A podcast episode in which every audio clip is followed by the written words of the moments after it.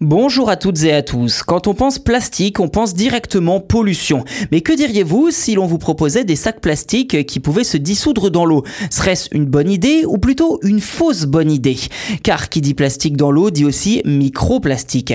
Et contrairement à d'autres matières, les microplastiques sont quasi impossibles à faire disparaître, ou en tout cas c'est très très difficile.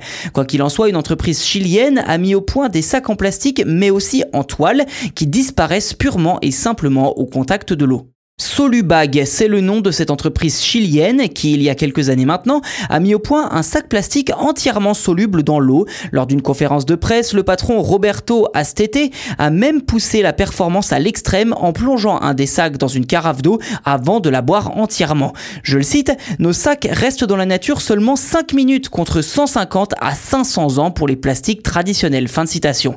Alors selon l'entreprise, ces sacs ne coûtent pas plus cher à fabriquer et peuvent s'adapter aux chaînes de production actuelle. Il suffit juste de changer la formule. À noter que le Chili est l'un des premiers pays d'Amérique du Sud à avoir banni l'utilisation des sacs plastiques traditionnels.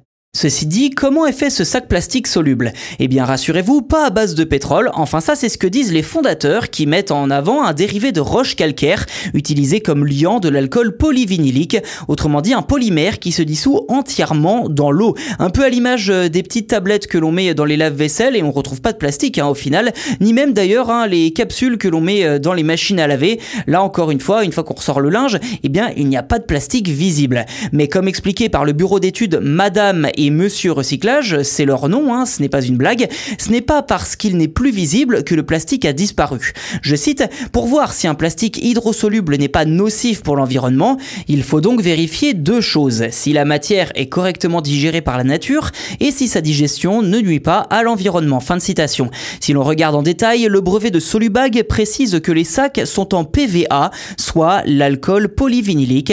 Il s'agit du plastique hydrosoluble le plus produit au monde, Sauf que plusieurs études s'accordent sur le fait que cette matière n'est pas vraiment biodégradable. Soluble, oui, mais biodégradable, pas vraiment, puisqu'il lui faut la présence de bactéries assez spécifiques pour disparaître. Des bactéries présentes dans la boue, comme Pseudomonas alcaligenes, qui est notamment retrouvée dans les rivières.